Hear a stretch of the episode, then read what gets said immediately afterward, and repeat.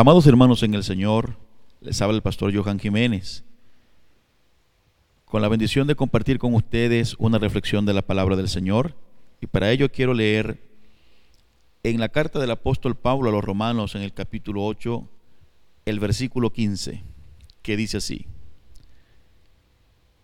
Pues ustedes no han recibido un espíritu que los esclavice nuevamente al miedo sino que han recibido el espíritu de adopción por el cual clamamos, Abba Padre. Cuando el Señor Jesús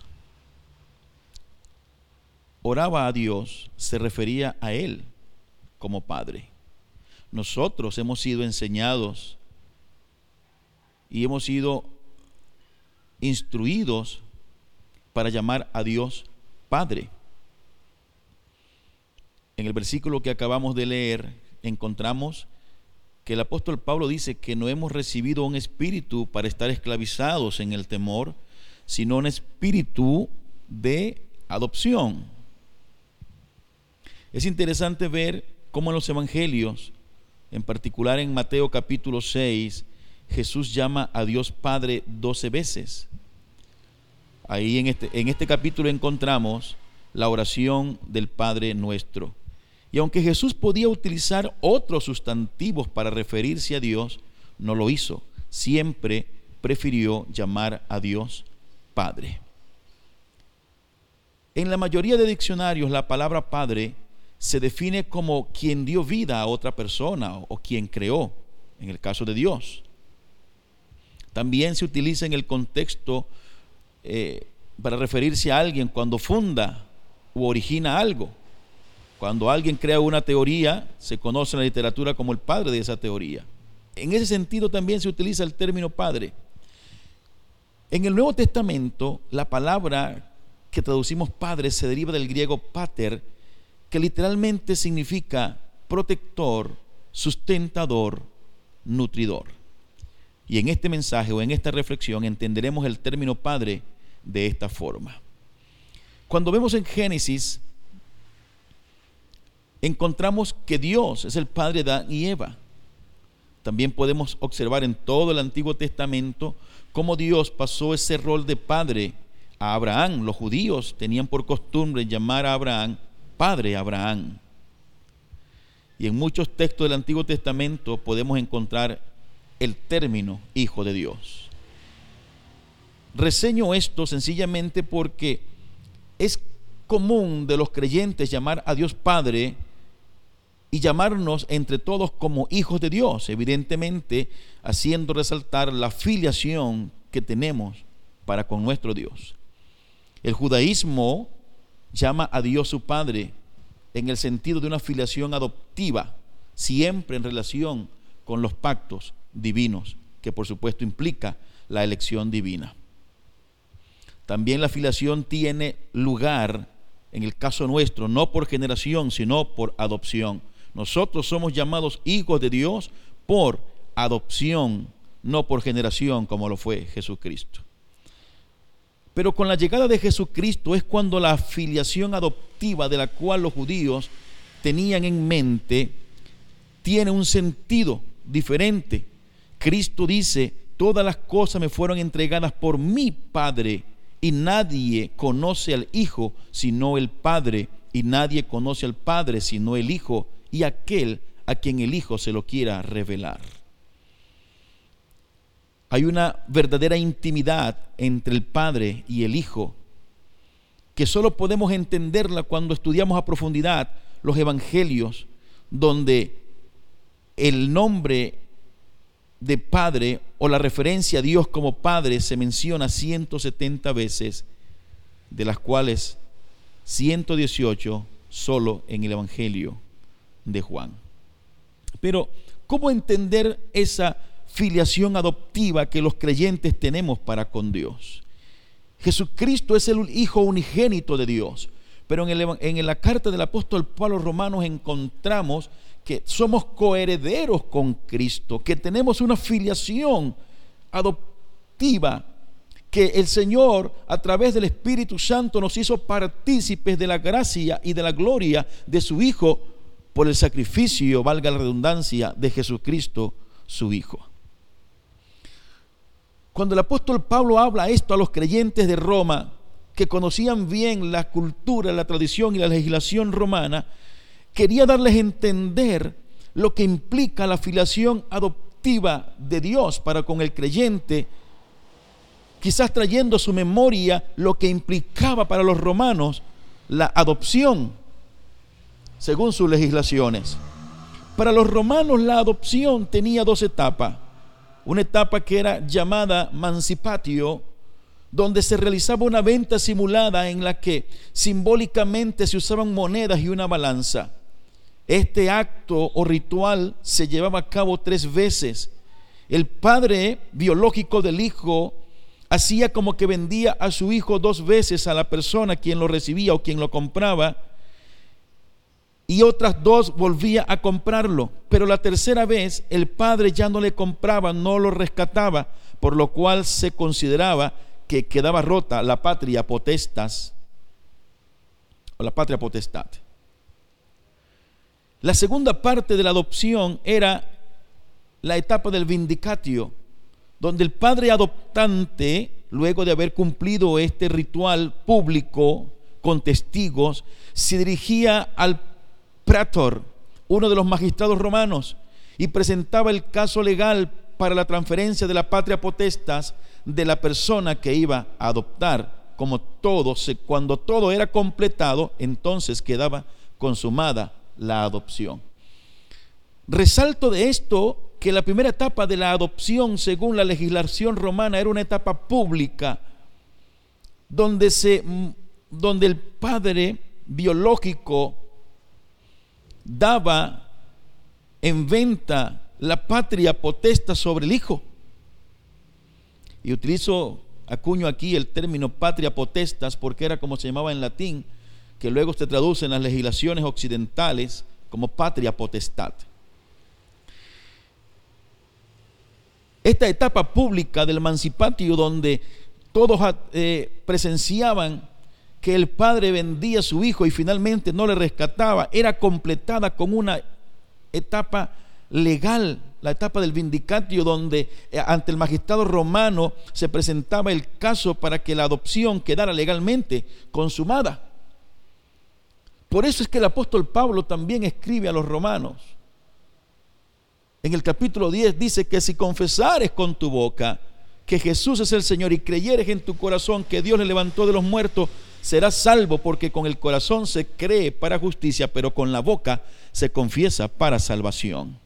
Espiritualmente, cuando nosotros somos llamados por Dios y aceptamos el llamamiento de Dios, que nos hace por el Espíritu Santo para aceptar a Cristo en nuestros corazones, esta tiene que ser una etapa inicialmente pública, un acto público de donde confesamos nuestra fe, donde confesamos nuestro pecado al Señor y nos apartamos de esta vida, dejamos una vida atrás para ser adoptados o ser llamados hijos de Dios.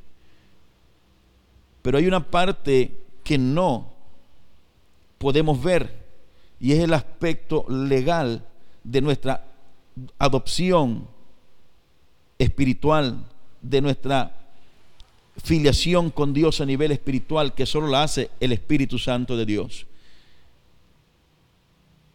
Porque escribe el apóstol Pablo a los Efesios que cuando creímos fuimos sellados con el Espíritu Santo de la promesa ya no pertenecemos al mundo, ya no somos del mundo, sino que somos parte de la familia de Dios, somos hijos de Dios. Y aquí quiero esencialmente aclarar algo. La religión popular y el cristianismo popular ha enseñado de que todos los seres humanos son hijos de Dios. Y debo aclarar que todos los seres humanos son creación de Dios. Pero según lo que dice la Sagrada Escritura, lo que dice San Juan en su Evangelio, en el capítulo 1, versículo 12, a los únicos que tienen, se les ha dado potestad para ser llamados hijos de Dios, es a los que creen en Él, a los que han confesado su nombre, a los que se han apartado de esa vida y han aceptado a Jesucristo como el único y suficiente Salvador. Por eso es que nosotros somos hijos de Dios. No porque tengamos un derecho legal biológico por generación, no, ese lo tiene Jesucristo, pero en su misericordia y en su amor, Dios permitió que nosotros fuésemos hechos coherederos con su Hijo de la gloria y de las bendiciones. Así que fuimos adoptados hijos suyos, dice la Escritura. Luego de que la adopción, según la legislación romana, fue eh, fuese completada, quedaba consumada, esta tenía ciertas consecuencias beneficiosas para quien era adoptado y para la familia que adoptaba, aunque más, por supuesto, para quien era adoptado. En primer lugar, la persona adoptada perdía todos los derechos que le hubieran correspondido en su vieja familia y adquiría todos los de un hijo legítimo de la nueva familia.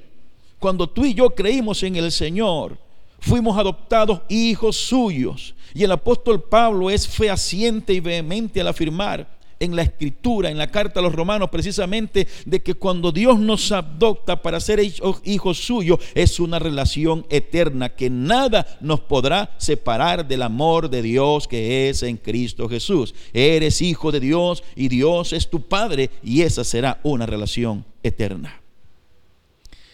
¿Qué implica entonces el hecho o qué asumían los hermanos de Roma cuando leyeron que fueron adoptados como hijos de Dios?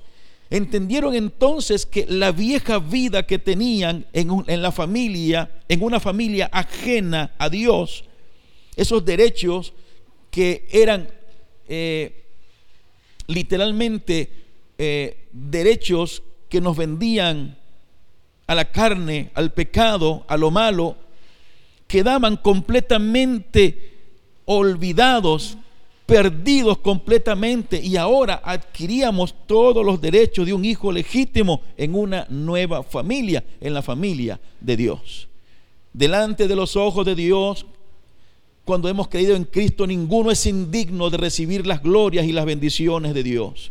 No importa cuántas veces nos hayamos equivocado, no importa cuántos errores hayamos cometido, tenemos una relación con Dios. Dios es un buen Padre. Seguramente en nuestros errores, en nuestros disvaríos, el Señor nos disciplinará y nos corregirá, pero seguirá siendo un Padre amoroso, porque siempre que nos discipline, nos disciplinará para que seamos mejores cada día.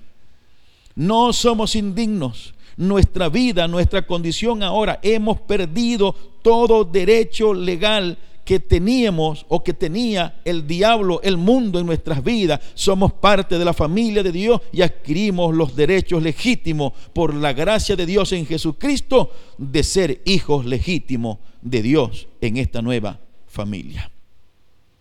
Otra de las consecuencias de la adopción es que automáticamente automáticamente el hijo adoptado quedaba constituido también heredero de las propiedades de su padre como un hijo biológico. Y aunque después le nacieran al padre más hijos, o antes de la adopción tuviera más hijos, eso no afectaba los derechos del adoptado, que sería, según la legislación romana, inalienablemente coherederos también con ellos. Entonces entendemos aquí en la mente de los hermanos de Roma cuando leyeron esto, tuvo que haberse producido el más profundo regocijo al saber que cuando fueron adoptados por Dios a través de la gracia de Jesucristo, se habían hecho herederos con el Hijo legítimo de las glorias que venían para Él. Por eso Pablo les reafirma que somos hechos coherederos con Cristo. Y esta noticia, esta verdad debe llenar de regocijo, de alegría a cada creyente en Jesucristo, a saber que somos coherederos con Cristo de las bendiciones del reino de Dios. Otra de las consecuencias de la adopción es que la vida anterior de la persona, y esto es muy importante resaltarlo, la vida anterior de la persona adoptada quedaba completamente borrada era una literalmente una nueva persona para la sociedad. Era una nueva persona ante las leyes. Era una, legalmente una nueva persona. Esto era tanto así que la legislación romana establecía de que un, un, un adoptado si tenía deudas en su pasada vida, quedaban canceladas, quedaban borradas. Se le consideraba literalmente una nueva persona que empezaba una nueva vida sin la menor vinculación con el pasado. Y esto es claro en el pensamiento y en la teología del apóstol Pablo, porque escribiendo a los Corintios en la segunda carta dice que si alguno está en Cristo es nueva criatura, es una nueva criatura, las cosas viejas pasaron y aquí todas vienen a ser hechas nuevas. Esta es irrefutablemente una de las más maravillosas consecuencias de la adopción que Dios nos ha hecho al ser llamados nosotros como hijos suyos. Literalmente para la ley, el adoptado, el hijo, era eh, parte de la familia en todos los sentidos. Para la ley era hijo de su nuevo padre en todos los sentidos.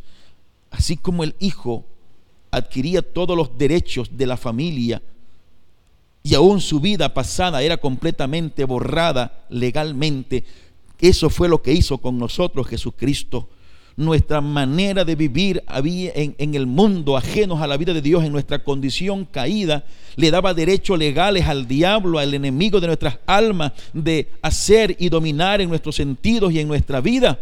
Pero cuando venimos a Cristo y nos adoptó el Padre, borró toda vinculación nuestra con aquella vieja vida, todo derecho legal que le habíamos entregado al diablo, quedó completamente borrado y ahora somos hijos de Dios con los derechos de un hijo legítimo.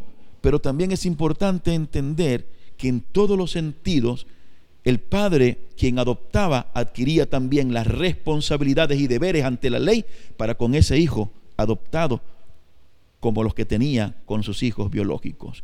Y en este sentido, nosotros tenemos que entender de que no solo gozamos con la adopción espiritual en Jesús, no solo adoptamos y somos partícipes de los derechos de un hijo adoptado, de un hijo de Dios, sino que Dios se compromete también en ser nuestro Padre en todos los sentidos. Y esto también es una noticia que debe llenarnos de gozo y de regocijo, sobre todo en momentos tan terribles como los que enfrentamos ahora en el mundo.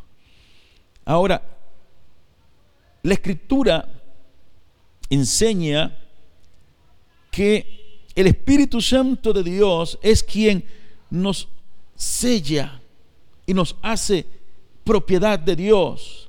Nosotros no somos llamados hijos de Dios, escuche bien, porque carguemos una Biblia, porque vistamos de una u otra manera, porque hablemos de una u otra manera o tengamos un cierto lenguaje eh, influenciado por la cultura religiosa. No, la Biblia nos dice claramente de que somos llamados hijos de Dios y somos hijos de Dios porque tenemos al Espíritu Santo de Dios en nuestras vidas. Porque somos templo y morada del Espíritu Santo de Dios. Recuerden que he mencionado que la adopción tenía una parte pública. La ceremonia de adopción se llevaba a cabo en presencia de siete testigos que presenciaban y atestiguaran luego ante el pretor cómo fue la ceremonia donde el, eh, de Mancipatio, donde el padre vendía simbólicamente al hijo y finalmente la tercera vez ya no lo compraba de nuevo para entregar los derechos de, de potestad sobre el hijo. Eso es importante entenderlo. Ahora, el testigo de la adopción nuestra no son siete testigos humanos, no es nada más y nada menos que el Espíritu Santo de Dios, quien atestigua que nosotros somos hechos hijos de Dios. El Espíritu Santo que habita en ti, la tercera persona de la Trinidad que acompañó al Padre y al Hijo cuando puso orden en el caos que había al principio de las cosas, ese mismo Espíritu es quien nos atestigua y que nos da garantía de que nosotros somos hechos hijos de Dios. Por eso dice Pablo escribiendo los Efesios, es las arras de nuestra herencia. Tienes que pensar y entender que te hace hijo de Dios la divina y poderosa presencia del Espíritu Santo en tu vida. No es tu conducta religiosa, no es tu lenguaje religioso, no es tu postura religiosa ni tu manera de vestir, es la presencia del Espíritu Santo de Dios en tu vida la que te hace hijo de Dios. Ahora bien, decía que Dios tiene para con nosotros un cuidado paternal, porque cuando Dios nos adopta a través de Jesucristo, cuando Cristo paga el precio por nuestra adopción, paga el precio por nuestro pecado, nosotros tenemos la bendición de heredar, de, de tener los derechos como hijos en el reino de Dios. Pero también he dicho que Dios se compromete en todos los sentidos a ser nuestro Padre. Y había dicho al principio que en esta reflexión deberíamos entender el término Padre como nutridor, sustentador y protector encontramos en la escritura suficiente evidencia para poder afirmar que Dios tiene un cuidado paternal para con nosotros. En el Antiguo Testamento Dios se mostró a Israel como padre. Los judíos llamaban a Dios padre porque Dios se portaba como un padre para con ellos, esencialmente. Recordemos cómo el Señor los protegió, los guardó, los libró, peleó por ellos cuando eran esclavos en Egipto. Cómo Dios los guardó, los protegió en el desierto, de la inclemencia del desierto. Cómo Dios proveyó para las necesidades básicas que tenían. Cómo Dios peleó sus batallas en el desierto. Encontramos entonces que Dios tiene el mismo cuidado para con nosotros que somos sus hijos. En estos momentos de terrible crisis que vivimos, aunque las circunstancias sean adversas y muy terribles y a veces nos hagan dudar de que, sin, de que nos irá bien en la vida o más adelante, no puede este pensamiento estar por encima de nuestra confianza de que Dios es nuestro Padre, un Padre que nos protege, un Padre que nos nutre, un Padre que nos provee, un Padre que nos cuida. Ese es Dios para con nosotros. El Señor Jesucristo en la parábola del Hijo Pródigo nos habla del carácter de Dios como Padre. ¿Qué encontramos en esta parábola? Encontramos en primer lugar a un Padre amoroso, a un Padre que, aunque no quería que su hijo dejara su hogar, que se mantuviera bajo la protección del hogar, respetó la decisión del hijo de irse como parte del carácter de Dios. Escucha bien, eres hijo de Dios. Nadie puede negar esta gran y absoluta verdad. Eres hijo de Dios, pero hay algo interesante que quiero que entiendas. Aunque eres hijo de Dios y nadie podrá nunca romper esa relación, tú decides el tipo de relación que tener con tu Padre. Una relación armónica plenamente o una relación con obstáculos, con barreras, una relación no armónica. Eso lo decides tú. Nos dice aquí esta parábola que el hijo le dijo al padre, yo no quiero estar más aquí, quiero irme, quiero vivir, dame la parte que me corresponde. Y el padre, aunque no era su voluntad, no era su deseo, el padre accedió a entregarle todo. Pero encontramos allí en el pasaje indicios claros para entender de que el padre siempre estuvo a la espera del hijo de que siempre estuvo en espera de que el Hijo regresara voluntariamente. En este sentido, aunque tú eres hijo de Dios, tienes que escoger qué tipo de armonía vas a tener en tu relación con Dios. ¿Quieres tener una relación armónica con Dios? Entonces sujétate a la ley de Dios, sujétate a los mandamientos de Dios, a los principios de Dios, cumple la voluntad de Dios para con tu vida. Apartémonos del pecado y entonces tendremos una relación armónica con Dios. El Padre siempre esperó a que su hijo regresara. Y cuando el hijo regresa también encontramos algo interesante del amor de Dios. Dios no tiene comunión alguna con el pecado. Dios rechaza el pecado. Dios no hace pecado. Por eso Dios rechaza al pecado. Tenemos que entender entonces algo interesante, que el Dios que es completa y absolutamente justa no puede tener comunión con el pecado de ninguna manera pero aún así está dispuesto a perdonar el pecado del hombre. ¿Por qué? Porque ya el precio por el pecado del hombre fue pagado. Cuando el hijo llega a la casa cuando este hijo pródigo llega a la casa, no es recibido con insulto, no es recibido con malicia, de, eh, ni mirado de manera eh, eh, tratado de manera peyorativa, no era tampoco señalado, ni criticado, ni juzgado, fue recibido nuevamente como hijo. Entiende, amado hermano, que el amor de Dios es tan grande que aunque nos equivoquemos, toda vez que volteemos nuestros ojos y nuestra mirada a Él, vamos a encontrar unos brazos abiertos para abrazarnos, para amarnos, para cuidarnos y para protegernos. Por eso el pecado nunca podrá destruir la maravillosa obra de salvación que Cristo hizo en nuestras vidas, porque siempre estará por encima del error humano y del pecado el amor y la gracia de nuestro Señor Jesucristo, siempre que nos volvamos a Él de todo nuestro corazón.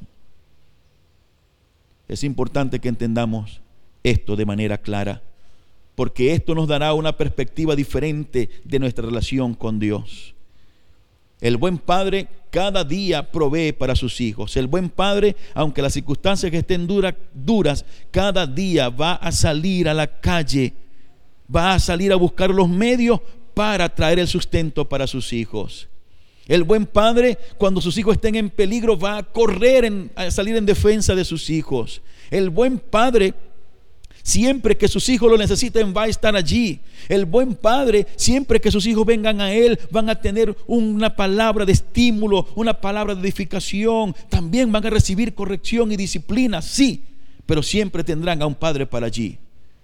En una oportunidad un joven se le acercó al Señor y le dijo, maestro, maestro bueno, ¿qué haré para heredar la vida eterna?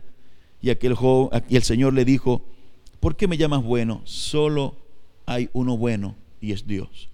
De manera que yo puedo completar la expresión que era común en el pensamiento judío, Padre bueno. Dios es un Padre y no un mal Padre. Dios es un Padre y un buen Padre el Padre perfectamente bueno. Y ese Padre perfectamente bueno, cuando tú lo necesites, Él va a salir en tu defensa. Cuando tú vayas y pidas ayuda, Él va a extender su mano para ayudarte. Cuando vea que estés a punto de pasar necesidades, Él va a mover lo que tenga que mover para que no pases necesidades, porque tú eres su hijo. Esa esperanza, esa confianza que nos da la palabra del Señor debe alentarnos, amados hermanos, a tener una confianza plena en Jesucristo levantarnos cada mañana con un corazón agradecido y seguir adelante, siempre dispuesto al servir al Señor.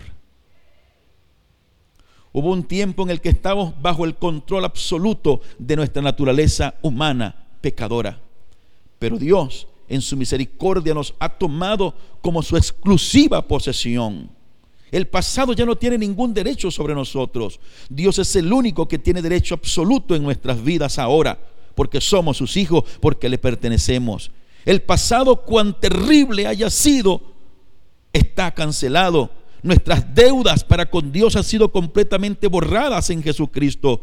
Empezamos una nueva vida y una nueva relación con Dios. Somos herederos de todo lo que le pertenece a Dios. Ahora también somos coherederos con Jesucristo, el unigénito Hijo de Dios. Lo que Cristo hereda también nosotros lo heredamos.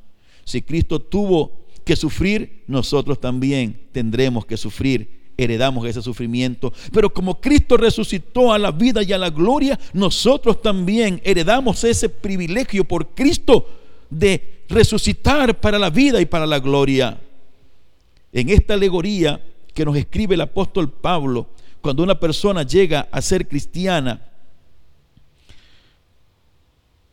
entra en la familia de Dios, nosotros no hemos hecho nada para merecer ser parte de la familia de Dios. Es Dios, el gran Padre, el Padre bueno, que en su maravilloso, grande y perfecto amor nos ha tomado, ha tomado al perdido, al que estaba desahuciado, al que estaba endeudado, al que estaba necesitado, al que estaba enfermo, al que estaba a punto de morir, al pecador y lo llevó y lo trajo a su familia, lo ha cuidado, lo ha sustentado, lo ha protegido, lo ha nutrido de, de manera que nuestra vida es nueva y heredamos la gloria y las bendiciones del reino de nuestro Padre. No podemos perder de vista que esta enseñanza que nos da la palabra del Señor debe alentarnos para vivir una vida de agradecimiento pleno a nuestro Padre. Que Dios les bendiga.